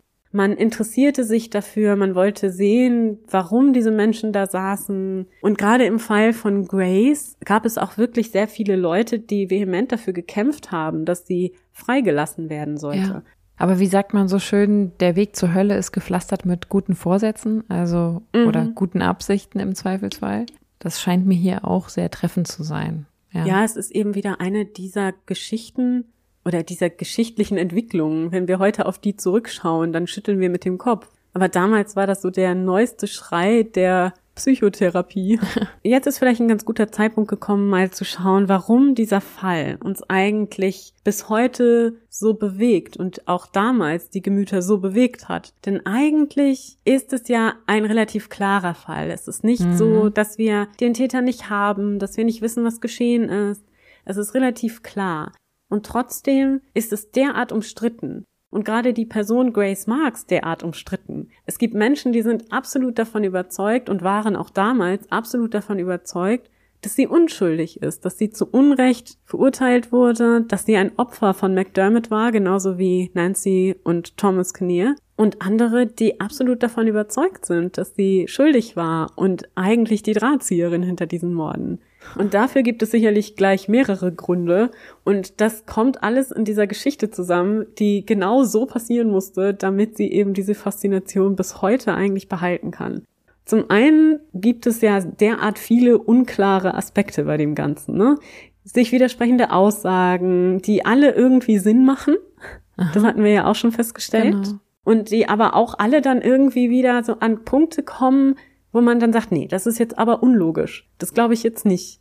Also bei allen Varianten dieser Geschichte stößt man irgendwann an Grenzen. Also irgendwie haben wir die richtige Wahrheit immer noch nicht gehört. Und es ist auch so, dass absolut keiner in dieser Geschichte sich so richtig sicher ist. Mhm. Auch die Zeugen sind sich bei ihren Aussagen nicht einig, ändern ihre Aussagen, widersprechen einander. Es ist wirklich nicht nur bei den Tätern so, so dass das Ganze beinahe wie so eine fiktionale Geschichte wirkt. Und dann ist natürlich auch ein Aspekt, dass Geschichten mit offenen Geheimnissen natürlich immer faszinieren. Das ist ja, ja, nicht das erste Mal, dass wir hier darüber sprechen. Ne? Darum sind ja auch ungeklärte Geschichten ab und zu mal ganz interessant, so zwischendurch. Es regt zu Spekulationen an und zu Gesprächen und man kann sich da irgendwie mit auseinandersetzen. Und das ist ja tatsächlich auch einer der Hauptgründe, warum Margaret Atwood ihr Alias Grace schrieb. Das sagt sie ja auch selber aus, dass eben genau dieser Aspekt dieses Ungreifbare, dieses Geheimnis und dass die Geschichte so einfach nicht zu fassen ist. Also sie flutscht ja. einem immer so wieder aus der Hand, dass genau das der Grund dafür war, dass sie diese Geschichte unbedingt schreiben wollte. Ich glaube aber auch, dass ein Teil der Faszination darin liegt, dass vor allem für die Zeitgenossen, aber vielleicht auch noch heute, es so unsinnig wirkt. Mhm. Also die gesamte Mordmotivation, die Motivation zur Tat, die wirkt so komplett willkürlich. Am Ende ist es, ja. es ist Habgier, ja, aber dennoch wirkt es so banal. So, ja, wir fanden die jetzt irgendwie, warum auch immer, blöd und hatten kein Problem damit zu entscheiden, okay, wir nehmen denen jetzt das Leben. Und ich könnte mir vorstellen, dass die Faszination auch deswegen so hoch war, weil man dafür jetzt unbedingt eine Erklärung finden musste, die befriedigt. Und dieser Fall bietet einfach keine Erklärung, die befriedigt. Und das ist natürlich für die Menschen, sowohl für die Zeitgenossen als auch für uns heute total unbefriedigend, wenn man das Gefühl hat, mhm. das darf es doch nicht gewesen sein. Es kann doch nicht sein, dass du einfach so Opfer eines Mordes werden kannst. Ja, das stimmt. Ich glaube, da hast du absolut recht. Das ist diese Ungreifbarkeit, die ja. ich meinte, ne? Ja. Dass man sich wirklich die ganze Zeit fragt, ist das wirklich passiert? Warum nach einem Monat? Wie doll kann man denn jemanden ja. hassen? Also das ist so übertrieben in der Brutalität und in der Tragweite dieser ganzen Geschichte dass man sich das einfach nicht vorstellen kann, dass jemand das macht, nur weil es ihm gerade so in den Sinn kommt und er jetzt auch irgendwie nach Amerika gehen ja, will. Und vielleicht musste man dafür dann halt das Ganze so überhöhen, damit man es ertragen, damit man es verarbeiten kann, damit man halt dann Grace auf der einen Seite zu diesem Monster stilisiert, was den Mann verführt, zwingt, vielleicht auch besessen macht, davon diesen Mord zu begehen und auf der anderen Seite auch ihn total zu diesem Mörder zu machen und sie zu einem im Grunde dritten Opfer dieser gesamten Tat. Mhm. Bei Grace Marks ist es ja auch wirklich so, wenn man das sich jetzt in der heutigen Betrachtung anschaut, dass sie als Person fasziniert, dass sie die berühmte Mörderin genannt ja. wurde oder die gefeierte Mörderin. Man kann es ja übersetzen, wie man will. Das hat ja auch was ähnliches. Aha. Also the celebrated murderess. Das beschreibt die Geschichte schon ganz gut. Also sie war wirklich in aller Munde. Die Leute haben sie anschauen wollen. Die Leute waren interessiert. Obwohl das total witzig ist, ne? Weil du natürlich denkst, bei diesem Titel das muss eine Mörderin sein, die hat selber von eigener Hand Dutzende Menschen das Leben genommen. Ja. Aber am Ende wissen wir gar nicht, ob Grace Marks selber Hand angelegt hat. Ja, genau. Da habe ich einen ganz interessanten Artikel dazu gelesen. Und zwar von Ashley Banbury, den ich natürlich auch in den Show Notes verlinke. Also bitte gerne lesen. Ich kann das hier gar nicht so genau im Detail ausführen, aber hochspannend. Da geht es darum, wie Grace Marks im Grunde auf dem Rücken der Geschlechterrollenvorstellung des 19. Jahrhunderts zu dieser Ikone wurde oder so hochkatapultiert wurde. Es war nämlich so, also für mich nachvollziehbar ausgeführt in diesem Artikel von Banbury, dass gerade in der Konstellation mit James McDermott es Grace gelungen ist, egal ob jetzt bewusst oder unbewusst, diese Geschlechtervorstellung auszunutzen. Denn es ist ja tatsächlich gar nicht bestritten, dass sie der Beihilfe schuldig war. Sie hat das ja auch nie abgestritten. Sie hat es ja von Anfang an sogar zugegeben. Aber sie war eben auch so jung, und war nach allen Angaben, wie gesagt, auch sehr hübsch und hatte eine angenehme Art. Sie war ruhig und konnte sich gut ausdrücken und alle betonten ihre Tugendhaftigkeit und ihre Zurückhaltung. Ich hatte ja schon erwähnt, hart arbeiten und so weiter. Und das hat sie natürlich gerade im Vergleich zu James McDermott, den alle so verschlagen und missgünstig und fürchterlich fanden, so auf so ein Podest gehoben. Ja. Auch wenn das natürlich auch viel zu kurz gegriffen ist. Der war ja wahrscheinlich auch nicht so, wie ihn die Leute dargestellt haben, genauso wenig wie Grace, aber das waren eben diese Stereotype. Und tatsächlich hatte er das wahrscheinlich auch durch seine Aussage unbewusst sogar noch verstärkt oder sogar mhm. ausgelöst. Denn er betonte ja in seiner Aussage quasi seine Schwäche für Grace und eben diese sexuelle Begierde nach ihr. Das wird ihm dann als Lüsternheit und Unritterlichkeit ausgelegt. Und das sind ja Dinge, die in der viktorianischen Gesellschaft so ganz unten stehen in der Hierarchie. Ne? Das sind so völlig unmännliche Eigenschaften, die man in der guten Gesellschaft nicht hat.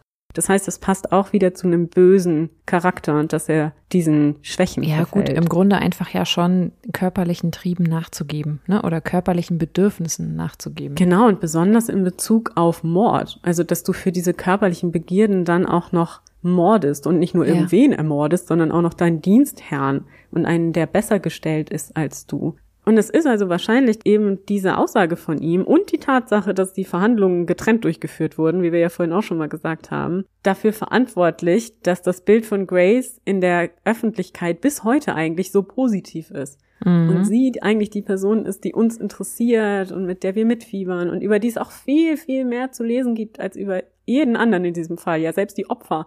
Selbst über Thomas Kinnear, der ja ein Gentleman war und der eigentlich mehr Spuren hinterlassen haben könnte, habe ich so gut wie nichts rausgefunden, nur diese paar Details, die ich am Anfang genannt habe.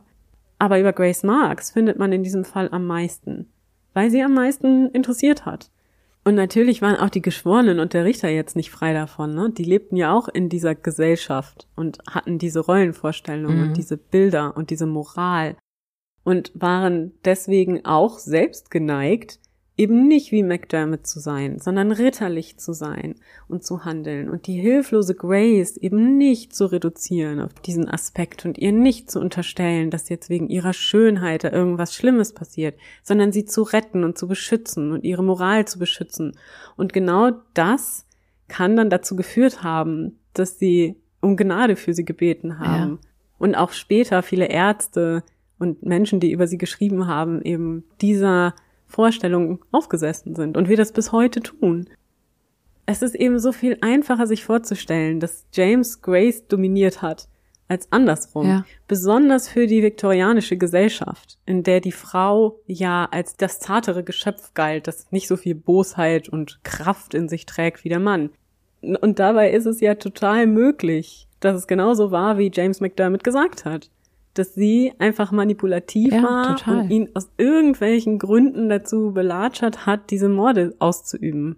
Mhm. Aber das passte halt überhaupt nicht in das Bild, das sich die Menschen im 19. Jahrhundert von Frauen und Männern machten. Frauen traute man das einfach nicht zu, nicht diese Brutalität. Mit diesem Giftmord hätte man vielleicht noch eher leben können. Das ist ja das Interessante. Es war ja am Ende kein Giftmord. Wäre es das Ja. gewesen, wäre vielleicht das Ganze anders ausgegangen. Aber diese Gewalt, die da angewendet wurde, das konnte ja nicht den Gedanken einer Frau entspringen. Schon gar nicht, wenn die so schön und weitgehend ungebildet und so unverdorben ja auch im Blick der damaligen Gesellschaft Bildung ist ja auch immer so ein Stück weit ein Verderben des Charakters, weil du ja, Ja. dann auch erfährst von diesen ganzen sündhaften Möglichkeiten, die es so gibt. Am Ende des Tages muss man sagen, wir wissen eigentlich über Graces Charakter so gut wie gar nichts. Nee.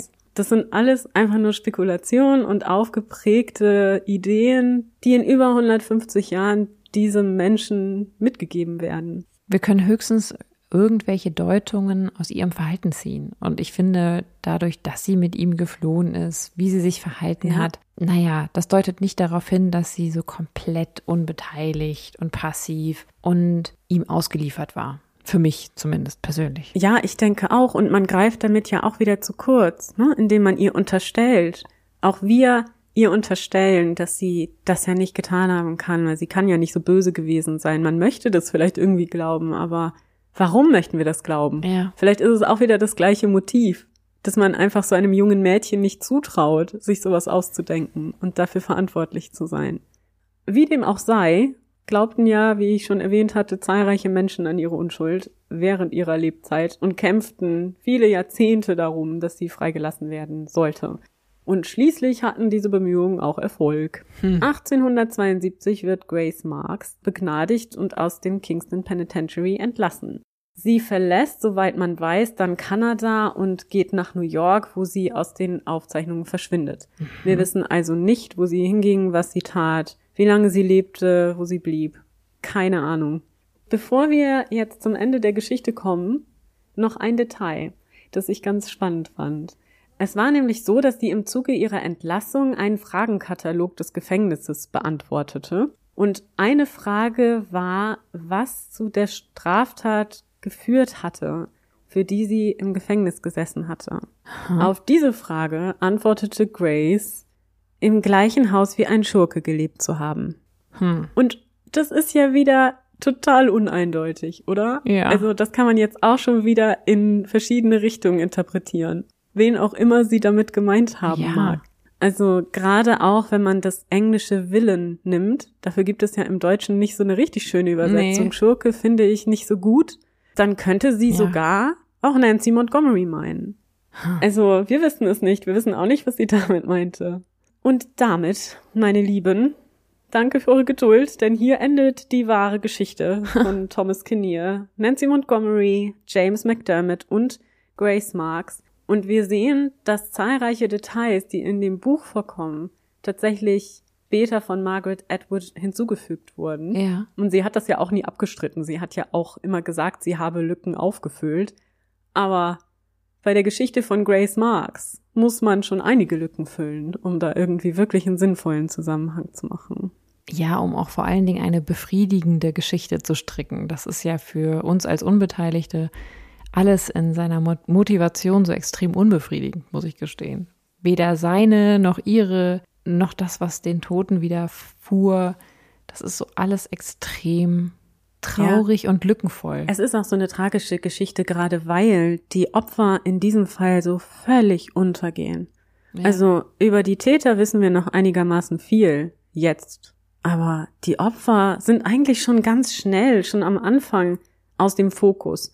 Es geht schon am Anfang nur um Grace Marks, dann am Rande noch so ein bisschen vielleicht um James McDermott, aber eigentlich ist auch er schon nur so eine Bühne, auf der sie irgendwie dargestellt wird und die Opfer gehen völlig unter. Vielleicht ist das auch der eigentliche, der eigentliche Schrecken von Verbrechen, gar nicht herauszufinden, die Motivation der Täter zu ergründen, sondern viel stärker, dass gerade durch unsere Beschäftigung mit den Tätern die Opfer irgendwie ein zweites Mal ausgelöscht werden. Ja, richtig. Und das ist hier eben schon sehr früh passiert. Ihr kennt uns ja, wir sind ja immer bemüht, viel über die Opfer zu sprechen, wenn wir es können. Ja. Und ich habe wirklich versucht, Informationen zu finden, aber es ist einfach nicht möglich. Ja. Und so haben die es damals schon geschafft, im Grunde diese Menschen auszulöschen. Es kann sein, dass noch irgendwo ein Detail mehr über Thomas Kinnear steht, aber ich konnte nichts finden. Hm. Nichts zumindest, was zuverlässig ist. Und das ist so schade. Ja. Im Grunde ging es von Anfang an nur um die Täterin. Und Ja. dann ist ja, da muss man jetzt ja auch ein bisschen kritisch sein, dieses Buch Alias Grace und auch natürlich im Zuge dessen die Netflix-Serie ein bisschen kritisch zu betrachten. Ne? Genau. Also ich habe es sehr geliebt, das Buch und auch die Serie. Beides finde ich total klasse. Ich habe auch das Buch mehrfach gelesen. Aber nachdem ich mich jetzt damit beschäftigt habe, muss ich sagen, ich verstehe die Faszination, aber es ist so schade, dass im Grunde auch da die Charaktere von Kinnear und Montgomery viel zu kurz kommen. Auch in Ja. dem Buch sind sie nur Stereotype. Nun macht das Margaret Atwood ja öfter. Es sind ja immer Gesellschaftskritiken, die sie macht im Grunde durch ihre Mhm. Romane und so weiter. Das wissen wir ja auch alle. Ganz vorne natürlich Handmaid's Tale. Trotzdem hätte ich mir gewünscht, wenn sie schon so weit ausholt und so viele Charaktere Ja. erfindet, dann hätte man vielleicht auch Thomas Kinnear und Nancy Montgomery ein bisschen mehr Profil geben können als der Typ, der ja auch im Buch und in der Serie Grace Marks auch wieder nachstellt und im Grunde Genau. auch wieder dieses äh, Männlichkeitsbild darstellt, der so im Grunde so lüstern ist und hinter dieser jungen Magd her und so. Ja, im Grunde auch damit einen Vorwand liefert, ein Motiv liefert für seinen Tod. Oder zumindest, dass der Leser, dass der Zuschauer, dass die Zuschauerin, die Leserin nicht ganz abgeneigt ist, ihn auch nicht zu mögen. Und das ist eigentlich den realen Personen gegenüber, den realen Opfern gegenüber sehr unfair. Und das gleiche gilt ja auch für Nancy Montgomery. Auch die wird ja in dem fiktionalen Werk, naja, als schwierig, sag ich mal, dargestellt. Auch so ein bisschen ambivalent. Die hat ja sehr nette Züge und dann ist sie Ja. aber wieder sehr angriffslustig und dominant und wir wissen es einfach nicht, wie es genau war. Also außer die Aussagen von Grace und James, aber ich weiß nicht, inwieweit man das eins zu eins glauben kann. Und es wird ja auch, ohne jetzt natürlich hieraus eine Buchbesprechung machen zu wollen, diese Hintergrundgeschichte, die Ja. Grace Marks ja nun zweifellos hat. Also sie ist eine irische Einwanderin, ihre Mutter ist gestorben auf dieser Schifffahrt, ihr Vater war wohl alkoholkrank. Sie hatte natürlich viele Geschwister, wahrscheinlich ist sie in Armut aufgewachsen. Es wird ja auch einen Grund gegeben haben, warum sie aus Nordirland weg sind. Das hat ja auch Einfluss auf so eine Psyche, vor allem bei so einem jungen Kind. Aber das Gleiche gilt tatsächlich auch für alle anderen Charaktere in dieser Geschichte. Also im Grunde sind das ja alles Einwanderer-Charaktere oder Charaktere, die auch schwierige Lebensgeschichten haben, die dann da aufeinandertreffen. Wir können halt auch über die Lebensgeschichte von Grace Marks im Grunde nicht viel sagen. Nein, und es gab zu der damaligen Zeit bestimmt Hunderte, Tausende, Millionen vielleicht von jungen Frauen, die eine ähnliche Vita hatten Ja. und die nicht zur Mitwisserin, Mittäterin, Mörderin geworden sind. Oh ja, richtig. Sie war ja sogar eigentlich so die klassische irische Einwanderin, Ja. sag ich mal, ne? Also als Hausmädchen gearbeitet und sogar äußerlich. Sie wurde ja, also entweder sie hat blaue oder grüne Augen, ganz sicher bin ich nicht, auch das variiert, aber so rötliches Haar und naja, so dieses klassische Bild, das man so hat. Das passte einfach richtig in das Bild und das passt auch heute noch in das Bild und wie gesagt, ich glaube, man greift da vielleicht manchmal zu kurz. Aber wir wollen jetzt auch gar nicht ewig die Hintergründe hier diskutieren. Das Ganze war sowieso schon so lang. Ich hoffe, es war trotzdem interessant. Ich fand es wirklich wert, das Ganze mehr im Detail zu betrachten. Zumal man ja auch so wenig eigentlich über diese Ursprungsgeschichte weiß. Und ich wollte jetzt einfach wirklich mal das zeigen, was wir wirklich wissen. Ja, Denn alle diejenigen von euch, die den Roman gelesen haben oder auch die Serie gesehen, können dann für sich schauen, welche Teile davon eigentlich stimmen und welche nicht. ja. An dieser Folge seht ihr nicht nur einen spannenden Fall von Nina dargestellt, sondern auch was passiert, wenn ihr euch bei uns einen Fall wünscht. Ja. Also macht das ruhig fleißig weiter, obwohl Ja. wir wissen, wir haben noch eine lange Liste. Seid Ja. geduldig mit uns. Ihr habt ja immer die tollsten Vorschläge und die sind alle spannend. Aber wir haben ja auch schon Listen mit jeweils irgendwie 100 Fällen. Also ihr seht, da kommt noch ganz viel. Ich hoffe mal, ihr habt auch Lust, uns noch weiter zuzuhören in der Ja. Zukunft. Gut, ihr Lieben, wenn Katharina jetzt nichts mehr hinzuzufügen hat, dann bleibt mir nur zu sagen, wohin entführst du uns denn in zwei Wochen, liebe Katharina? Ich entführe euch tatsächlich in zwei Wochen auf hohe See, beziehungsweise auf den Versuch von dieser oder selbiger zu entfliehen. Und ich möchte nicht zu viel verraten, aber wir bleiben im 19. Jahrhundert, allerdings am Anfang. Und es wird auch wieder ein Thema gestreift, was warum auch immer zufälligerweise öfter in meinen Fällen landet. Aber lasst euch überraschen. Na, da bin ich ja gespannt. Du weißt ja, alles, was irgendwie mit Seereisen zu tun hat, finde ich ja sowieso schon mal total interessant. Ich bin gespannt, ob ich die Geschichte kenne. Und dann würde ich Ja. sagen, hören wir uns in zwei Wochen wieder. Und bis dahin, passt gut auf euch auf, Gehabt euch wohl und wir freuen uns, von euch zu hören. Und verbleiben in ewiger Treue eure Katharina Und Nina, von Früher war mehr Verbrechen. dem historischen True Crime Podcast.